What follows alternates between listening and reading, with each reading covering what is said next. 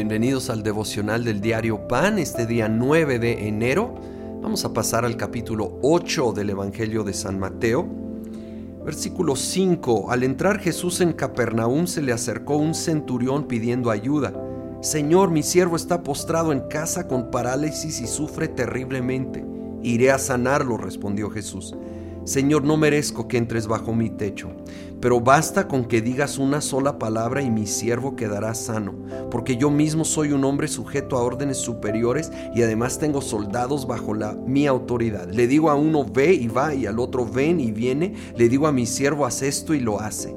Al oír esto Jesús se asombró y dijo a quienes lo seguían, les aseguro que no he encontrado en Israel a nadie que tenga tanta fe. Este centurión tenía fe y, nacía de un claro entendimiento de la autoridad y cómo él en la estructura del, militar romano tenía autoridad por estar bajo autoridad. Y entonces su palabra tenía peso para sus soldados, porque cargaba con el peso de sus superiores. Pero si él era un rebelde que hacía las cosas por su cuenta, sus soldados pronto dejarían de hacerle caso a él también.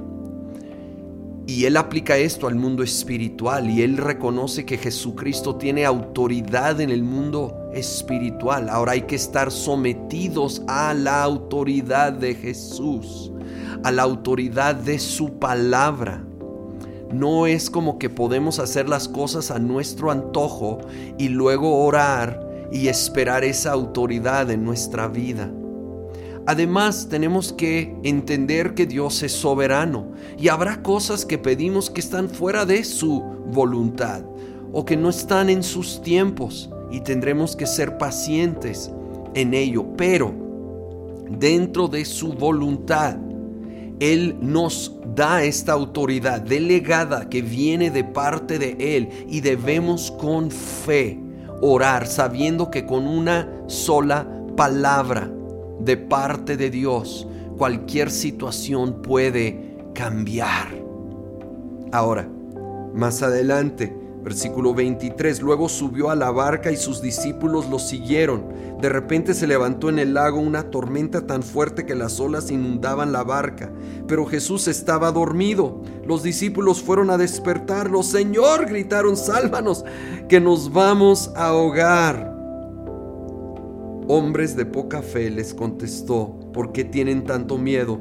Entonces se levantó y reprendió a los vientos y a las olas y todo quedó completamente tranquilo. Los discípulos no salían de su asombro y decían, ¿qué clase de hombre es este que hasta los vientos y las olas le obedecen?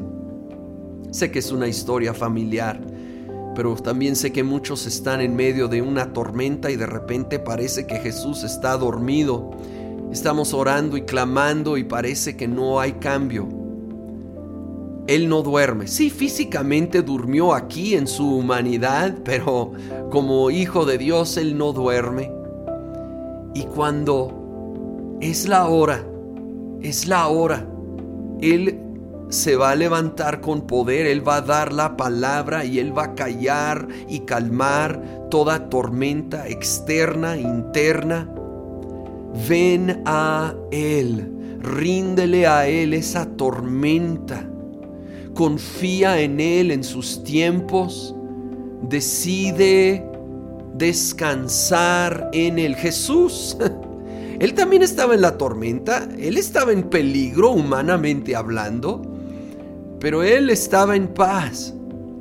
Oh, que podamos acercarnos a Él y permitir que esa paz nos envuelva y saber que Él no va a permitir que el barco se hunda, aunque sea de última hora, Él nos va a rescatar.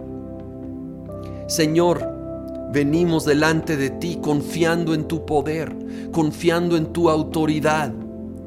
Señor, en el nombre de Cristo Jesús, en tu poder, en tu autoridad, nos levantamos para clamar por milagros, sanidad, Señor, para fin de tormentas que están sucediendo en nuestra vida. Y Señor, entendemos hasta cierto punto que tenemos que esperar en ti, en tus tiempos, en tu soberanía, pero lo hacemos y confiamos y en el nombre de Cristo Jesús sabemos que en tu perfecto tiempo darás la palabra y esa tormenta se va a calmar, esa situación se va a transformar en el nombre de Cristo Jesús. Amén.